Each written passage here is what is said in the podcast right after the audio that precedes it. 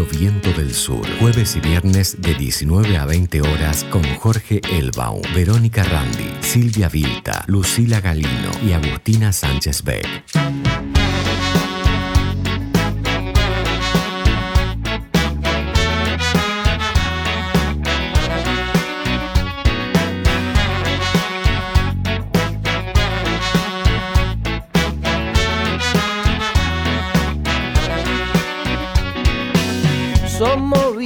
Paganos, latinoamericanos, la fermentación del tirano.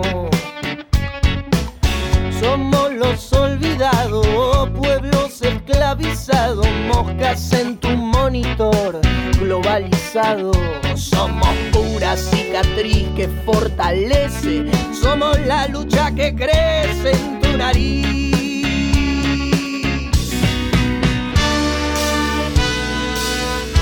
Somos la revolución.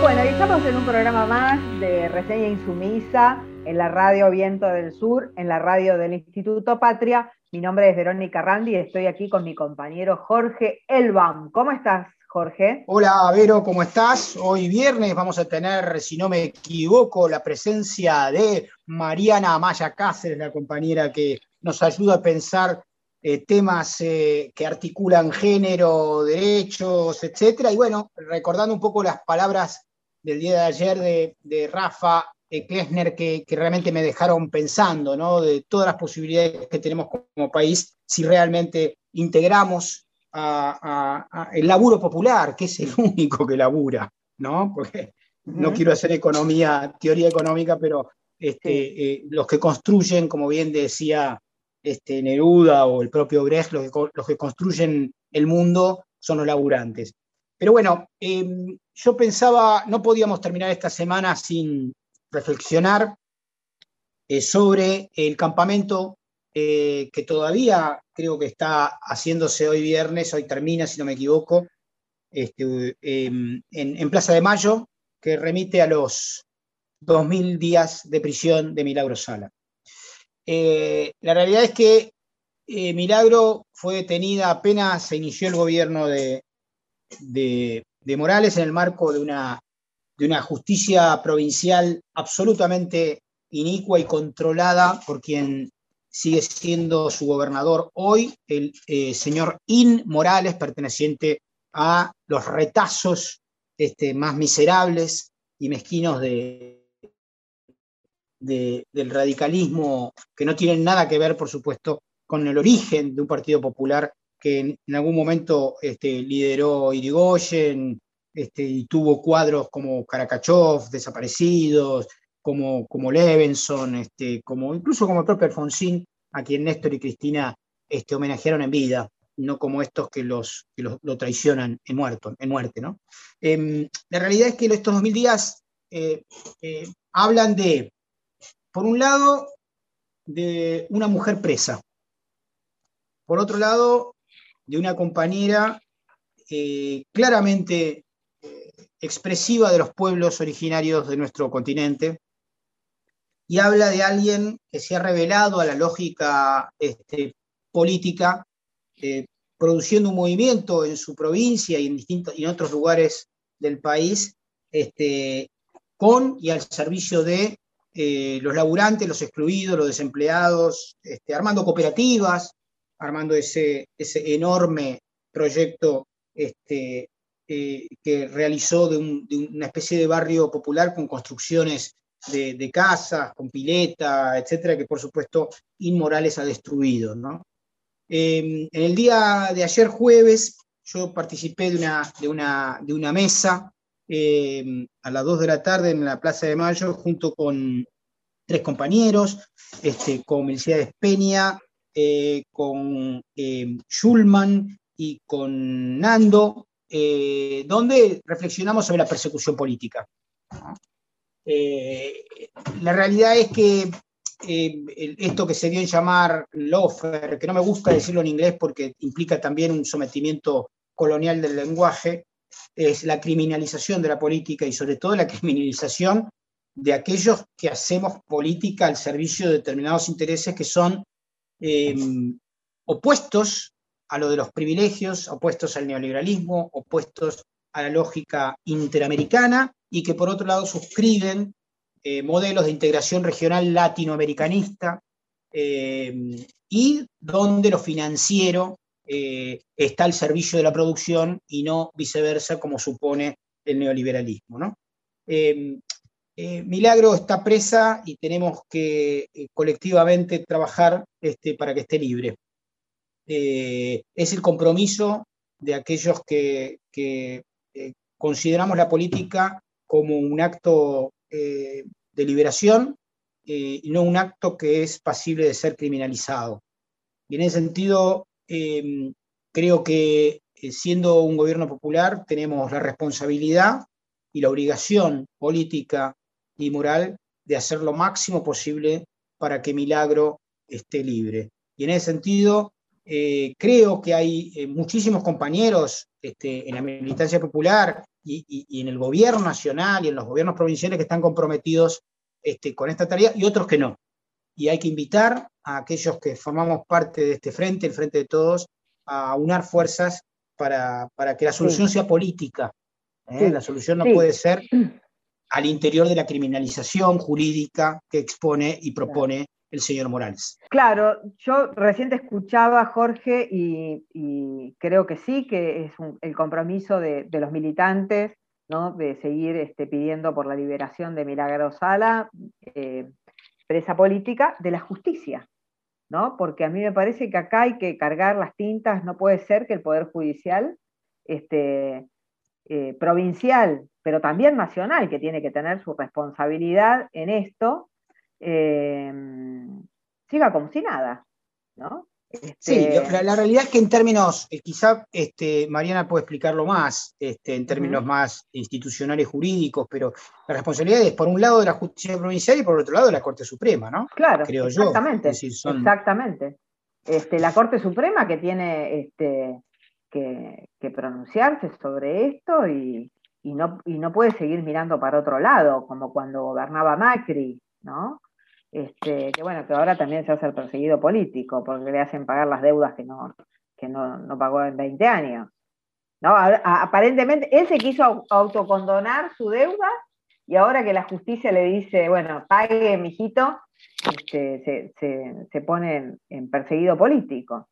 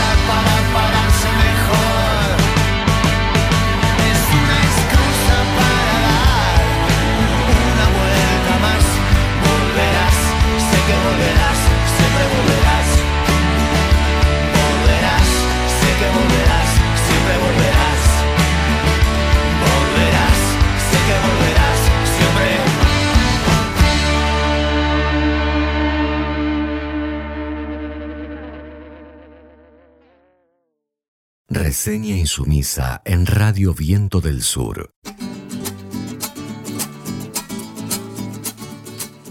Jorge y Vero, ¿cómo están? Noticias desde Chile. El pasado domingo escuchamos un histórico discurso de la nueva presidenta de la Convención Constitucional chilena, una mujer y una mujer mapuche. Elisa Loncón, doctora y académica, impresionó en esta sesión inaugural frente a un auditorio que se replicó por miles, no solo en Chile, sino en el mundo, por el giro que ha tomado este país en los últimos meses. ¿Qué dijo Elisa Loncón? Vamos a cambiar la historia de este país, convocó a la unidad de todas las comunidades originarias, poniendo de pelos de punta a la ultraderecha racista blanca de Chile. Pero mientras se estrenaba esta hermosa situación de una mujer eh, mapuche con todo ese ímpetu, Mientras tanto, afuera, la tensión traspasaba las calles, los carabineros hacían su actuación de siempre, reprimiendo, y la incertidumbre se instaló. Mientras tanto, la constituyente Alondra Carrillo solicitó que no podían iniciarse las ceremonias hasta que las fuerzas especiales se retiren. En ese momento, en Plaza de la Dignidad, que es el lugar simbólico de aquella revuelta de octubre de 2019, también hubo incidentes y un grupo de jóvenes sobrepasó una barrera de contención. De alguna manera, allí fue donde se tiró el monumento del represor y racista general Manuel Baquedano. Tres días después de esta sesión inaugural, las sesiones no comenzaron como se esperaban. Y claramente hay una especie de intencionalidad del gobierno de Piñera de poner palos en la rueda, no han dado explicaciones ni soluciones, no anda internet, no funcionan las máquinas. De alguna manera se habla de que este terrorismo de este gobierno derechista impide en forma artera que no comiencen estas sesiones de esta Asamblea Constituyente. De alguna manera también las primeras instancias de estos temas han sido hablar de sorteos, de presupuestos, a ver dónde se sienta cada constituyente, que son un total de 155, pero el, tema esencial, el tema de discusión es el tema de los presos políticos de las revueltas del 2019 que permitieron que hoy finalmente Chile tenga la posibilidad de esta nueva constitución. El proyecto de ley que justamente va orientado hacia los presos de esta revuelta es el que se va a dar a conocer en estos días, una ley de indulto general para todos los presos políticos. Por último, tenemos que decir que Chile también hoy es noticia porque en esta semana falleció Luisa Toledo, una mujer que ha sido emblema por la lucha de la justicia y perdió a tres de sus hijos asesinados en la dictadura de Augusto Pinochet. Conmovedora la caravana de las eh, miles de personas caminando en silencio para acompañar sus restos hasta el cementerio general en Santiago, donde la enterraron y se convirtió ya en el emblema por la lucha y la justicia que está inspirando justamente a los familiares de los presos y de los asesinados de estas últimas revueltas en esta nueva Chile. Reseña insumisa en Radio Viento del Sur.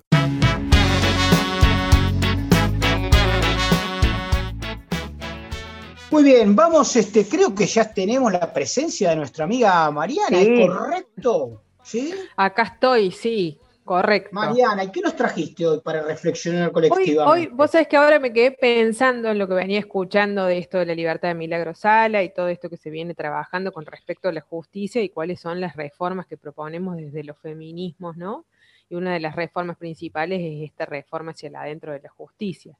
Y tiene que ver mucho con esto. Fíjate vos que quienes declararon la quiebra finalmente de la empresa de correo argentino en ese momento son tres juezas mujeres. Claro y parece menor, pero fueron bastante perseguidas políticamente, incluso en el fallo, yo tuve la oportunidad de leer el fallo, en el último fallo ya la última jueza hace eh, un apartado diciendo que para ella legalmente no hay otra solución, para que no le endilguen, digamos, la cuestión política. Ella dice que se que resuelve eh, de pleno derecho, una, que da una solución jurídica a algo que siempre tuvo la misma lógica, digamos, hace como una descripción de lógica jurídica para recaer en su fallo y decir, bueno, esto hay que declararlo en quiebra, ¿no? Vos imaginate que Macri había pedido, cuando se condonó la deuda, él había pedido que se le reconozca el 11% por mejoras que había hecho la empresa cuando se le adjudicó, eh, cuando se privatizó y se le adjudicó la empresa.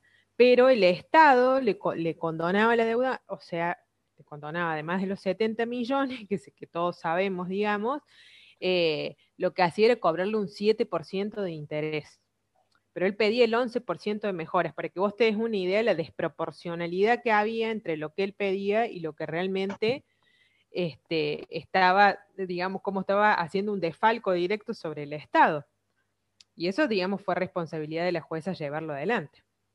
Claro, y de una fiscal, hay que decirlo, que resistió en un momento, la fiscal Boquín, que resistió en un momento dificilísimo contra todos y todo, todos y todas, en pleno gobierno macrista, eh, no aceptando las este, recusaciones y los aprietes que le mandaron claramente desde los medios de comunicación e incluso desde el Estado. Hay una causa en la cual está este, eh, imputado el ministro de, Comunicaciones, Aguad, si no me equivoco, en relación a eh, manejos que tuvieron que ver con intentar de que la fiscal eh, dictamine a favor del cierre este, y del pago de lo que quería Macri, ¿no? Bueno, ahí cuando pensamos las justicias hay que realmente, no, no hay que englobar, hay fiscales y jueces probos, realmente los hay, no probablemente en la justicia federal o menos en la justicia federal, ¿eh?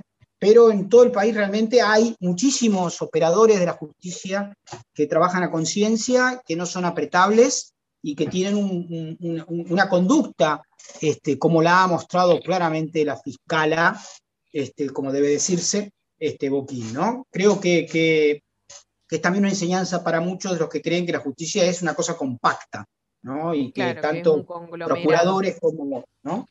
Hay mucho de eso. A mí lo que me resulta interesante es esta, este apartado que ella logra hacer en el fallo y digo, también le permitió resistir que ella se abocó siempre a derecho.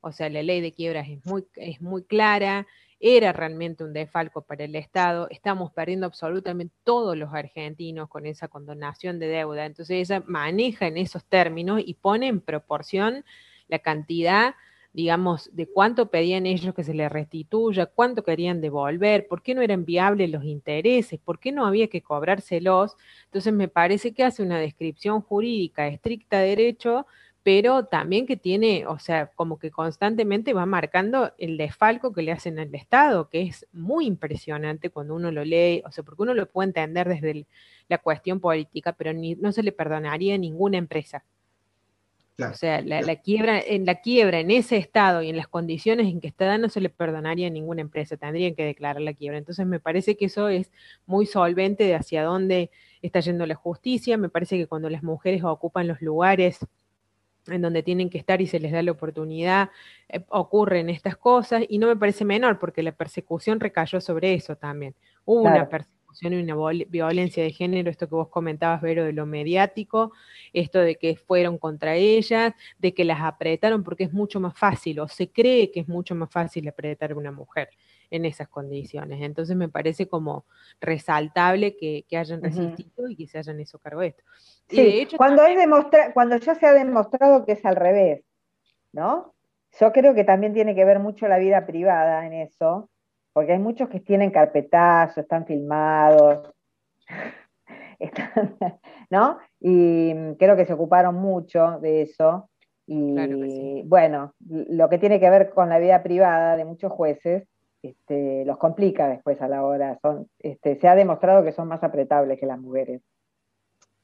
Sí, que en definitiva han, estado, han permanecido más tiempo en el poder también, porque las mujeres están durante menos tiempo y no te olvides que dentro de la justicia las mujeres jueces son una minoría casi absoluta y que ocupan lugares muy técnicos. Por eso yo resalto lo de lo técnico. Vos imagínate, para, por ejemplo, ¿qué podría ser un puesto político dentro de la justicia? Una fiscalía general, quien se nombra con absoluta, digamos, el nombramiento lo hace, o un tribunal superior de justicia, que se hace directamente por medio de gobernación en, las justicias provinciales.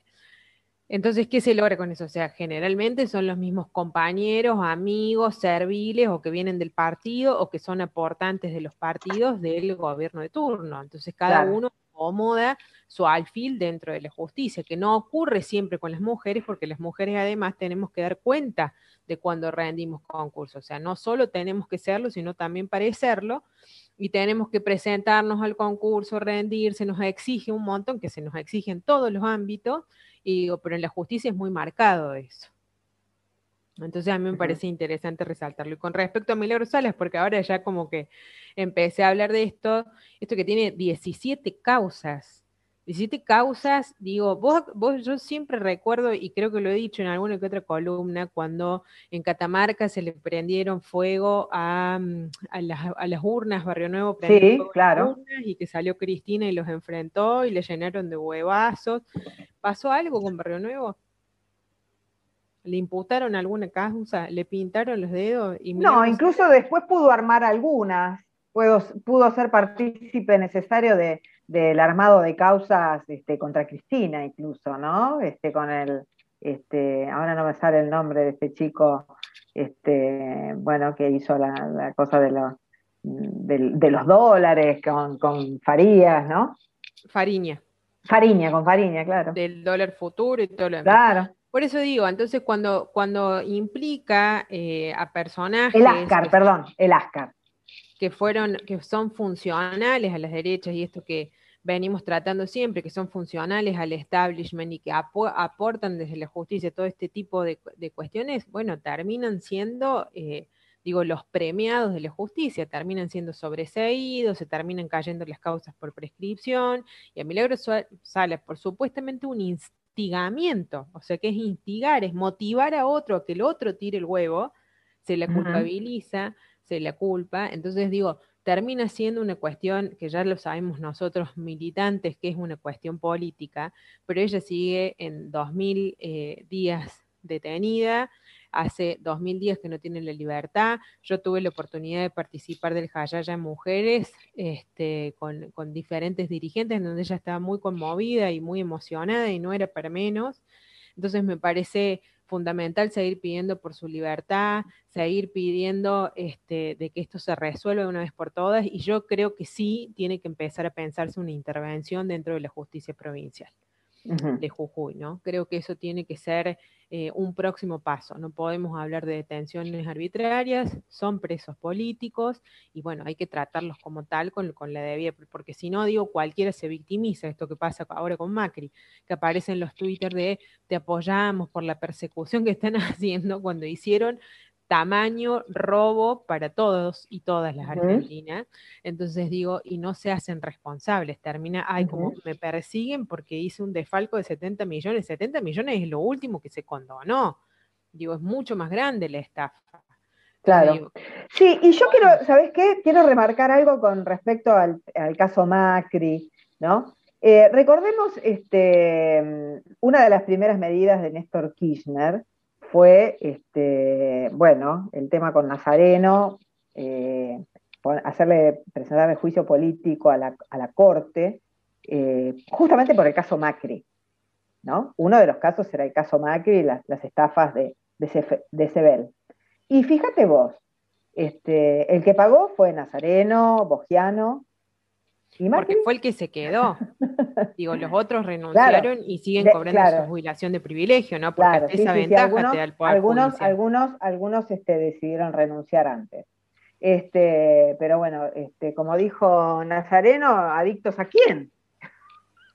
¿No? ¿Adictos a quién vamos a hacer? Esa frase fue, fue, buenísima. Eh, vos, claro, sí. Eh, yo digo que estos ya no son adictos, ¿no? Esto ya. Este, son serviles, ¿no? Claro, Yo creo que son como si fueran un, en, digo, en estas series, pensando en un juego de tronos, o si fuera el medioevo, ellos son los que, digamos, conviven en el reino, siempre están. hay que pensar que sus cargos son vitalicios. Cuando a vos te vienen a apurar, vos sabés que tenés un cargo de 30 años, o sea, vos podés resolver de acá a 20 años el próximo conflicto. Entonces, digo, te instalás y instalás jurídicamente las herramientas para resolver, digamos, el conflicto en 20 años. Este aire cortesano, este aire de justicia monárquica se sigue manteniendo en la Argentina y se sigue manteniendo en Jujuy como modelo de la derecha de siempre, en donde es más monárquica que nunca la justicia, donde a la negra, pobre, a todo lo que el poder odia y que representa Milagro Sala, se le sigue condenando, ¿sí? en nombre de la república, en nombre de la monarquía de Morales. Entonces creo que pasa por esto. Para Milagro la libertad y para Morales el repudio popular.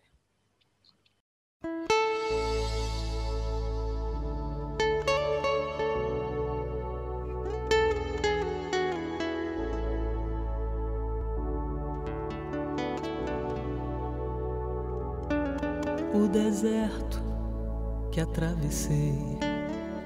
Ninguém me viu passar, estranha e só, nem pude ver que o céu é maior. Tentei dizer, mas vi você tão longe de chegar, mais perto de algum lugar é deserto onde eu te encontrei. Você me viu passar, correndo só, nem pude ver. Que o tempo é maior, olhei pra mim, me vi assim, tão perto de chegar onde você não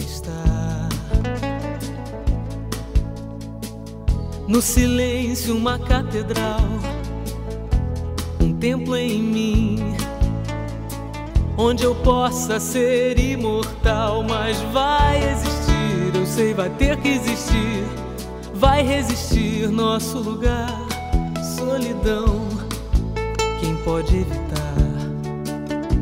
Te encontro, enfim, meu coração é secular sonha e deságua dentro de mim amanhã.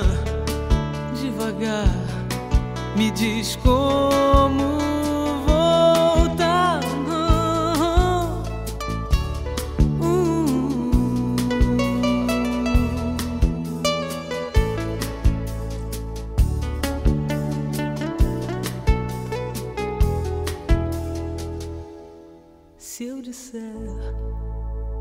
foi por amor.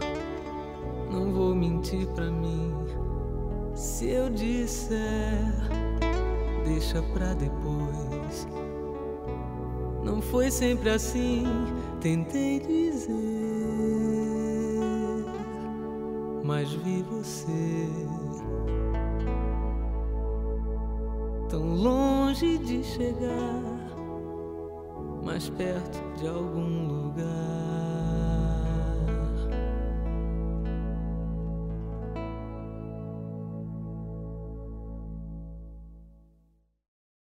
Reseña insumisa en Radio Viento del Sur.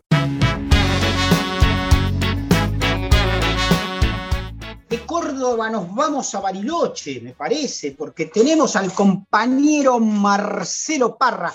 ¿Es así? ¿Cómo andan ustedes? Muy bien. En este encuentro federal radial, fantástico, viéndote, escuchándote. ¿Y de qué, no, de qué nos vas a hablar? Contanos. Mira, hoy te voy a hablar de una, de una historia que de alguna manera continúa eh, con el tema de, de la gente, de, distintas varas, ¿no? Cuando determinadas cosas las hacen gente de poder económico, eh, tienen una repercusión y cuando las hace gente humilde, tienen otra repercusión. Eh, recordaba el caso de Loloc. Ustedes dirán, ¿qué es Loloc? Bueno, Loloc es en San Martín de los Andes. Había un hombre que estaba eh, pescando eh, y fue sorprendido por alguien que consideraba que la costa no era pública. Esto fue en septiembre del 2006. Eh, alguien que consideraba que la costa era más de él que de otro. Disparó al cuello a Cristian Alejandro González en aquel momento de 31 años, era septiembre eh, del 2006. eh, bueno, fue llevado en grave estado eh, a internar, a ser tratado y eh, lamentablemente el joven perdió la vida. ¿Por qué recordaba esto? Porque esta semana hubo un, un- hecho no de semejante violencia, pero que eh, se denunció en Bariloche, en el lago Moreno, unos vecinos iban habitualmente a tomar mate con su familia al lago Moreno, eh, pero a los vecinos que viven enfrente no les gustaba esto porque consideran que la costa es de ellos.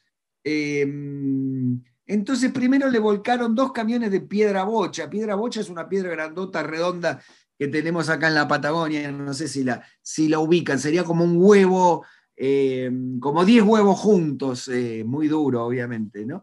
Una forma así de ovoide y, Sí, y como un huevo de avestruz, se parece. como un huevo de avestruz, un huevo que agarrás con las dos manos, ¿no? Sí. Muy.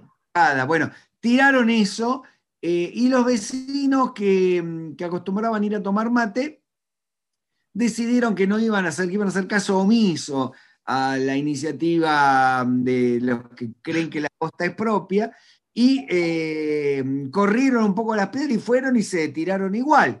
eh, a tomar mate, a, pasar la tarde, a, a ver un poco el lago y olvidarse de las cosas de la pandemia.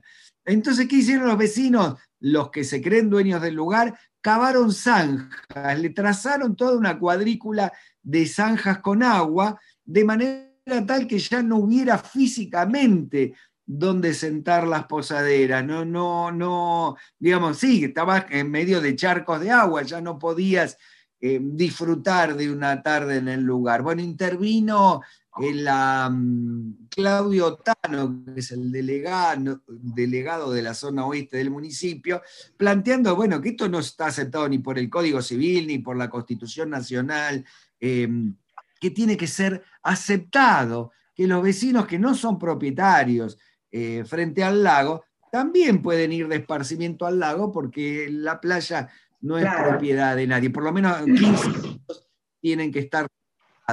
Entonces seguíamos pensando, y este verano hubo un caso puntual de un chico al que se le da vuelta al kayak, estaba con otro eh, remando en kayak, el otro logra llegar nadando hasta la costa.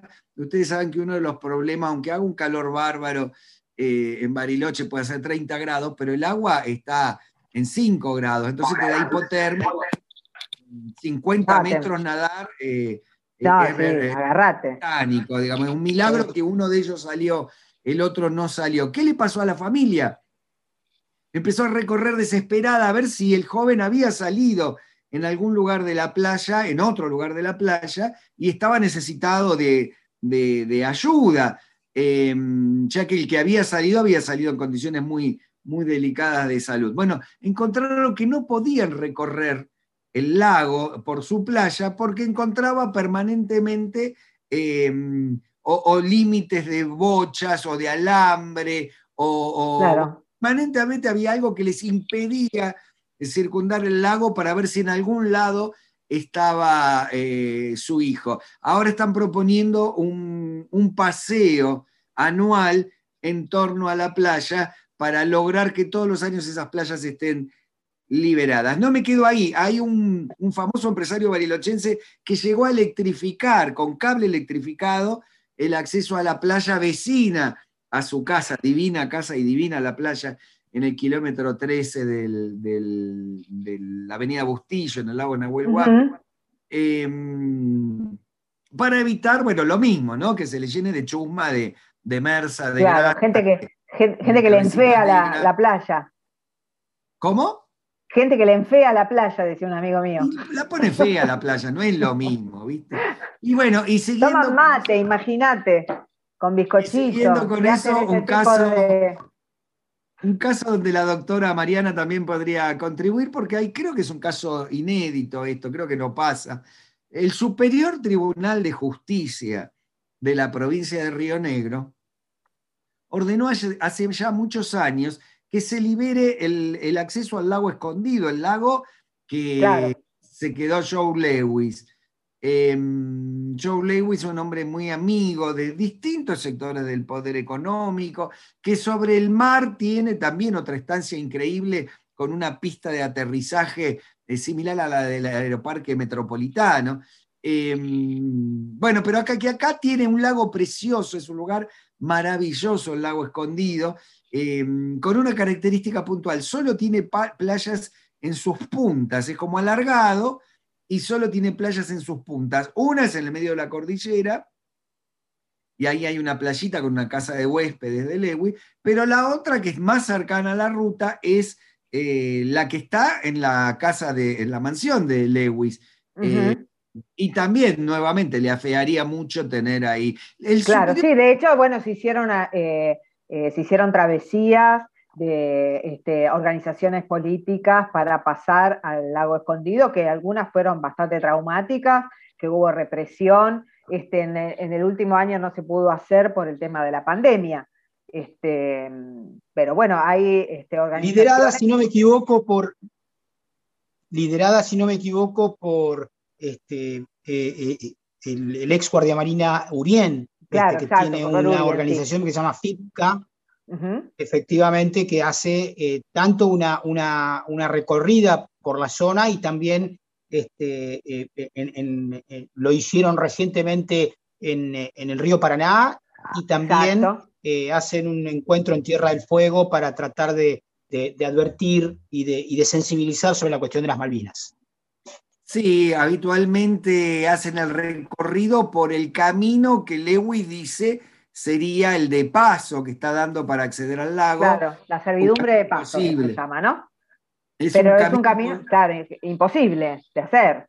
Sí, te lleva más de dos días por la cordillera caminando. Magdalena Odarda, ex senadora y actualmente a cargo del INAE, el Instituto de Pueblos Originarios, es eh, una de las que también participa, todos los años se realiza esta marcha en el verano, eh, agotadora y como bien dice Vero, a veces ha terminado de manera bastante violenta, ¿no? Eh, bueno, ¿qué pasó ahí? El Superior Tribunal de Justicia de la provincia ordenó que libere el acceso. Pero claro, el acceso directo pasa por la puerta de la casa de él, por la puerta de la mansión, con lo cual quedó en un stand-by donde nunca se llevó adelante esa orden que está dada por el Superior Tribunal de Justicia de la provincia. Digamos, no hay superior, superior para que se expida, lo dijo el Superior Tribunal, hay que hacerlo, pero ni se hace ni se deja de hacer. O sea, bueno, vos comentabas la semana pasada o la otra, no me acuerdo, el caso de la familia Quijada, que consiguió que se haga un camino en un country para poder acceder a su, a su vivienda, ¿no? Donde viven, este, porque le pusieron un, este, un country y le habían cerrado el paso. Obviamente que Joel Lewis es mucho más poderoso que todo el country junto, ¿no? Eh, ¿no? Este, incluso lo podés multiplicar hasta por 10, ¿no? Eh, pero a mí me parece que, bueno, que este, también así como tardaron 10 años la familia Quijada, si no me acuerdo, si mal no recuerdo, este, me parece que el camino de seguir pidiendo y de seguir este, eh, yendo a la justicia para que, este, bueno, que libere los caminos, que, este, que los lugares que sean públicos sean públicos, ¿no? Las playas. Sí, cabe destacar que Quijada es, eh, le obliga a un juez a abrir. Ahora el camping, eh, el, country eh, que se llama Relauken, puede seguir subiendo instancias y llegar al superior tribunal. imaginamos que la sentencia será la misma. Creo que en el caso de Arelauquen es más complicado no, no cumplirla porque son muchos los vecinos eh, activos que participan, es una comunidad. Eh, es más, en el sentido común, mucha gente te dice, bueno, el lago escondido queda más cuidado. ¿Para qué querés que vaya? Se ha logrado hasta ese, esta idea eh, generalizada de claro, que. ¿para qué? Si la gente deja naranjas ahí, las cáscaras de naranja y las, y las botellas de plástico. Un tema de, preocupación. es muy interesante eso, ¿no? Porque ahí, ahí hay un concepto, me parece clave, ¿no? que en realidad, ¿qué es el concepto de exclusividad versus el concepto de inclusividad? lo exclusivo excluye, ¿no? Este, y eso es el objetivo que tienen, excluir, excluir, quieren que sea exclusivo para que eh, queden las grandes masas populares este, excluidas de la posibilidad del disfrute de la naturaleza. Es simplemente una exclusión este, para la inmensa mayoría, pero que supone el privilegio para las minorías. Bueno, eso pasa en la economía, pasa en, la, en el disfrute de la naturaleza, pasa, es una lucha entre el privilegio y las mayorías sociales, que tienen derecho a disfrutar de su país y de sus bellezas naturales, tanto como cualquier señor Lewis, en el caso de que sea compatriota, cosa que tampoco lo sé si tiene nacionalidad, ni siquiera. No, no, es inglés. Es uno de los hombres más ricos del mundo, Jorge. Y eh, yo digo, a, esos, a esas personas que, tienen esos argumentos este, tan, tan chistosos como, este, como es rico no va a robar, eh, eh, ¿no, les preocupa que una masa de agua tan importante, un lago, al servicio y al... Este, que, que, el hombre más rico del, uno de los hombres más ricos del mundo puede hacer lo que se le plazca, digamos, con, con un lago, ¿no? Joe Lewis es inglés. no, porque es, es, una cuestión de clase. Es una cuestión de clase. Disfrutan si gente de su clase como ellos claro, puede pero mirar Hay gente que se cree de la misma clase que Lewis. Que me dan una es Que esa es la aspiracional, ese es el sonso que hablaba Jaureche. Ese es el sonso que hablaba Jaureche, que cree que realmente vota a Macri e inmediatamente empieza a tener ojo celeste. Eso está lleno de esa clase media. Esa, esa, Avivate porque no, no Perdón, no le estamos dejando hablar a Marcelo. No lo estamos dejando hablar a Marcelo, iba, perdón. Iba a aportarle, ya que veo que tengo un tiempito más. Eh, dale, dale. Hace 40 años no vive en Inglaterra, es, eh, vive en una isla en el, eh, creo que en el Caribe, una isla muy conocida vive. es el fundador del Bagdad Hard Rock Café. Ajá. Eh, en su momento la marca la fundó él y demás, creo que actualmente. Y los relatos de, sus venidas acá son muy, muy folclóricos, juntan a toda la tropa, porque hay que reconocer esto, viene una vez cada tanto, como si fuera una especie de casa quinta, y mientras tanto todo el, el, empleado que queda trabajando queda disfrutando de un lugar, no solo de un sueldo interesante, sino de un, lugar realmente paradisíaco. Cuando viene Don Lewis, se juntan todos, ahí sí lo llaman a todos, se forman en doble fila, le dan una recepción de gauchos, eh, bien folclórica. Pasa por el, de gauchos para la ecuación, digamos. Pasa por el medio de la formación y esto contado por algunos trabajadores. Eh, eh, bueno, tiene unas caballerizas que si ustedes vieran las caballerizas son más lindas que, una construcción de alto nivel en Puerto Madero, ¿eh? digamos, es realmente impresionante el nivel de la construcción, incluso tiene palmeras y cosas que no, eh, plantas exóticas dentro de la casa al estilo de una...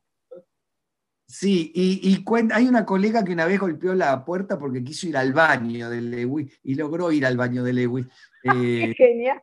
Em, estaba invitada en la, en la un beso de mi parte pero quiso ir al baño y conoció el baño. Em, bueno, lo, que cuentan es que, por ejemplo, el hombre dice, vamos a hacer un asado arriba de un cerro, en tal lugar. Llevan durante todo el día todos los pajes, todos los elementos, la parrilla, todo. Cuando llega él dice, no, hay mucho... Con el alférez va, ahí. Hay muchos tábanos o hay eh, chaqueta amarilla, un, animal, un insecto muy, popular acá en la cordillera, una abeja, es una abeja, es una abeja. Eh, mm, Bueno, entonces dice, no, cambiamos todo. Dice que mueven todo en el momento y ese tipo de caprichos se da. Bien como dice Jorge, hay una cosa del sentido... Viene acá a hacerse la reina, este, la, reina, Isabel. La, reina, Isabel. Digamos que eso creo que la reina Isabel en Inglaterra no lo hace cuando sale de casa, ¿no? Tiene su helicóptero propio, muy utilizado por... Em, para cerrarle todo este relato, sí, está la ideología dominante que plantea que, que no está tan mal si el que se queda con el lago es un rico. No está del todo desatinado y sí nos ofende mucho cuando el que se atreve a un acto de semejante eh, barbarie como tomar un terreno, tomar una playa, es un mapuche o es una persona de origen humilde. Este, este sentido común, esta ideología dominante está instalada en grandes sectores de la sociedad. Bueno, Marcelo, te agradecemos mucho el aporte, la verdad que es muy, muy claro, y si uno hace un análisis más fino se da cuenta que es la misma pelea en todos lados eh, y siempre es entre las grandes mayorías y las minorías.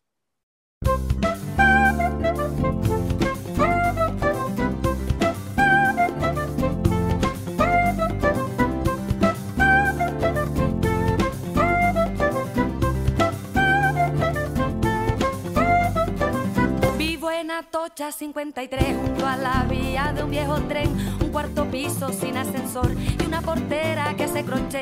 A cuatro metros de mi portal cuelga una placa de una pared desde un enero de cielo gris que marchito claveles de abril. A los gitanos les gusta el swing con y rock and roll. En el candela no sirven ron y el camarero habla japonés. Maldito sea el despertador que me levanta siempre a las 10. Me para empezar. En la nevera no hay que comer y tanta soledad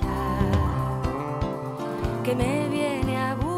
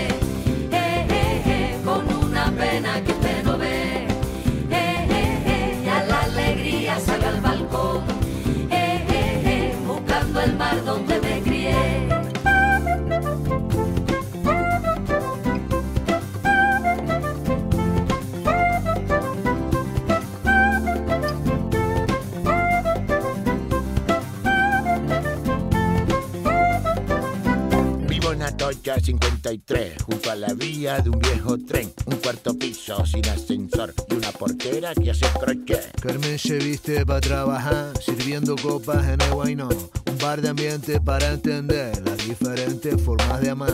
A los gitanos les gusta el swing candela nos sirven ron y el camarero la japonés.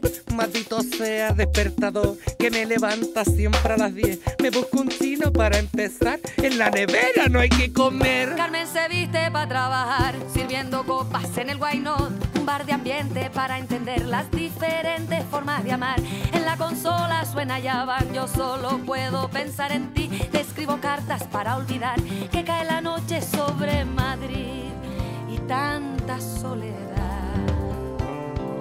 que me viene a buscar y tanto por hacer.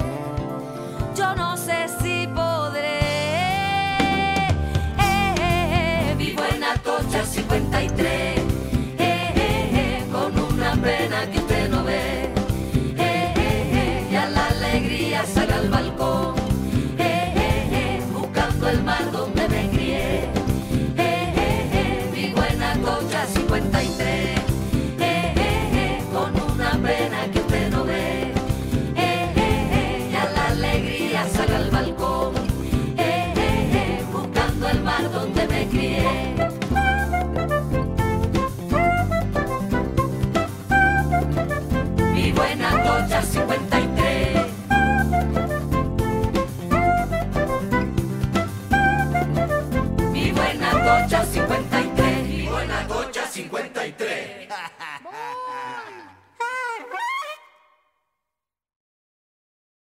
Reseña insumisa en Radio Viento del Sur.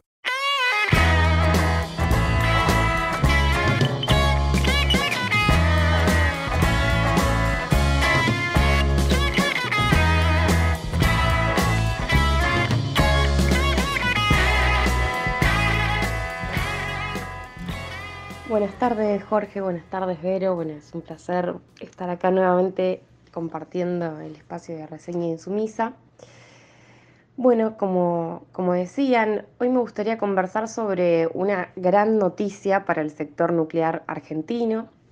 Como sabrán, o si no, bueno, les cuento, recientemente hubo muchos cambios en el, en el sector nuclear, un sector que fue devastado, desguazado eh, y, y sistemáticamente digo, se buscó destruir por parte de la gestión macrista, ya sea con la reducción de presupuesto, con la privatización de empresas, con el despido de trabajadores y trabajadoras. Em, y justamente hace pocas semanas nos enteramos del cambio de autoridades de la Comisión Nacional de Energía Atómica, el principal organismo que nuclea a todo el sector nuclear. Eh, luego de un año y medio de autoridades macristas, asumió Adriana Serkis, una gran compañera, así que eso es una, una gran alegría.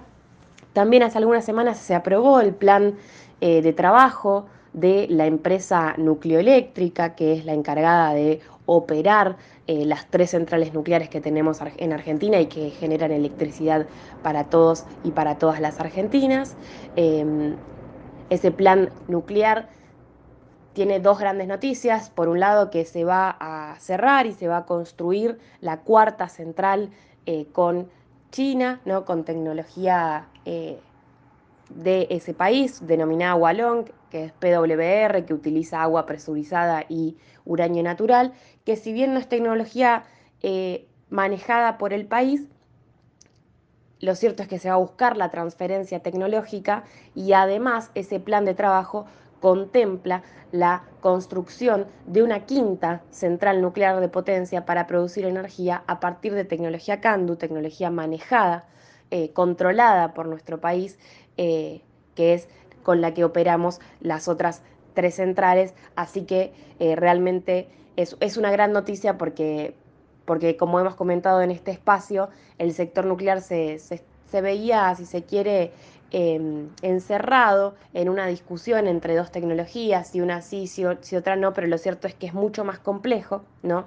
producto de esa devastación que yo mencionaba del sector nuclear y que si bien podemos construir una, una cuarta central con tecnología CANDU, ¿no? que es tecnología que maneja el país, lo cierto es que la, la planta de agua pesada, la planta de agua pesada PIAP, eh, que es la que, digamos, una de, las, de los principales componentes para esa tecnología de la, tecnología que, utiliza el país, que es la Candu, que usa agua pesada justamente y uranio natural, sin esa planta que el macrismo la devastó, no podíamos hacer nada, por eso veníamos proponiendo eh, la necesidad de reactivar el plan nuclear argentino, ¿no? de volver a articular las capacidades nucleares argentinas para poder así llevar adelante acuerdos para construir nuevas centrales nucleares, porque podemos hacer todos los acuerdos que queramos, pero sin un sector nuclear robusto, eh, estructurado, articulado, lo cierto es que pocos impactos va a tener sobre la vida de cada uno y de cada una de las argentinas.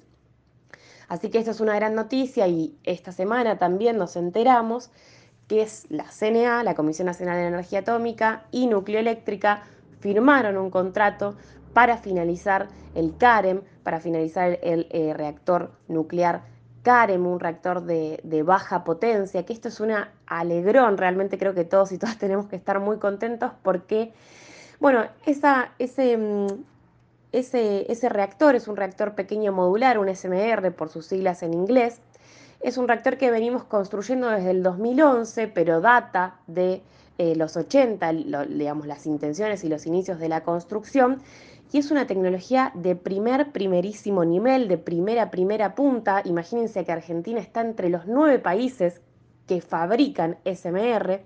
Es un reactor mucho más pequeño, a diferencia de las centrales que tenemos actualmente que producen energía, es mucho más chiquito, es mucho más seguro, se puede colocar bajo la tierra, produce menos electricidad, pero eso da, digamos, la posibilidad de localizarlo en lugares donde no llega la red central eléctrica Y bueno, que la CNA haya firmado un contrato para finalizar con Nucleoeléctrica, no que Nucleoeléctrica, que la empresa termine eh, el CAREM es realmente una gran noticia. NASA, Nucleoeléctrica, había cumplido este rol ¿no? de, constructora hasta 2017, cuando el macrismo canceló el contrato y le dio el proyecto a Techín, eh, que obviamente en el marco de la reducción del presupuesto de la CNA en un 50%, del despido de trabajadores, de la devaluación, de la hiperinflación, derivaron en que la CNA no pudiera seguir pagando y obviamente el proyecto entró en una etapa de ralentización y paralización como todo el sector nuclear.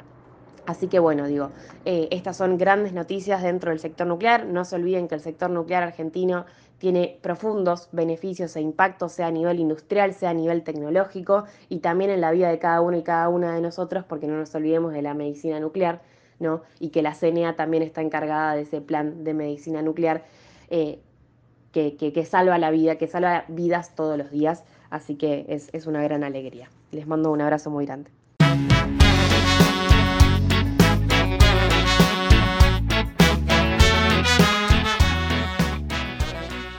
Bueno, muy interesante em, el, informe que escuchábamos de nuestra eh, amiga y compañera Agustina Sánchez Beck sobre la CONEA y nucleoeléctrica. ¿eh? Así que, bueno, eh, interesante este, sobre el proyecto Karen. Bueno, y nos estamos despidiendo, ¿no, Jorge?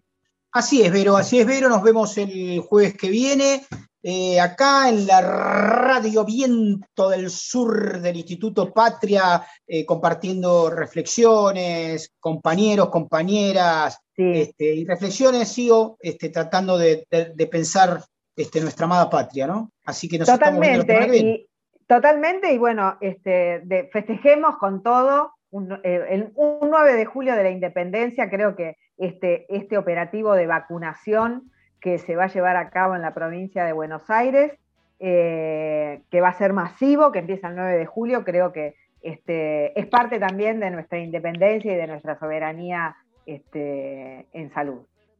Y recordemos a aquellos que se jugaron la vida este, el 9 de julio de 1816 en plena guerra patriótica contra un imperio, se jugaron la vida este, eh, construyendo una patria eh, y que tenemos que seguir honrando. Un fuerte abrazo para todos, todas, todes. Nos estamos viendo la próxima semana.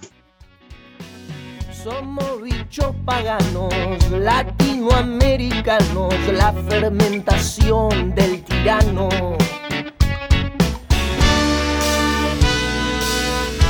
Somos la revolución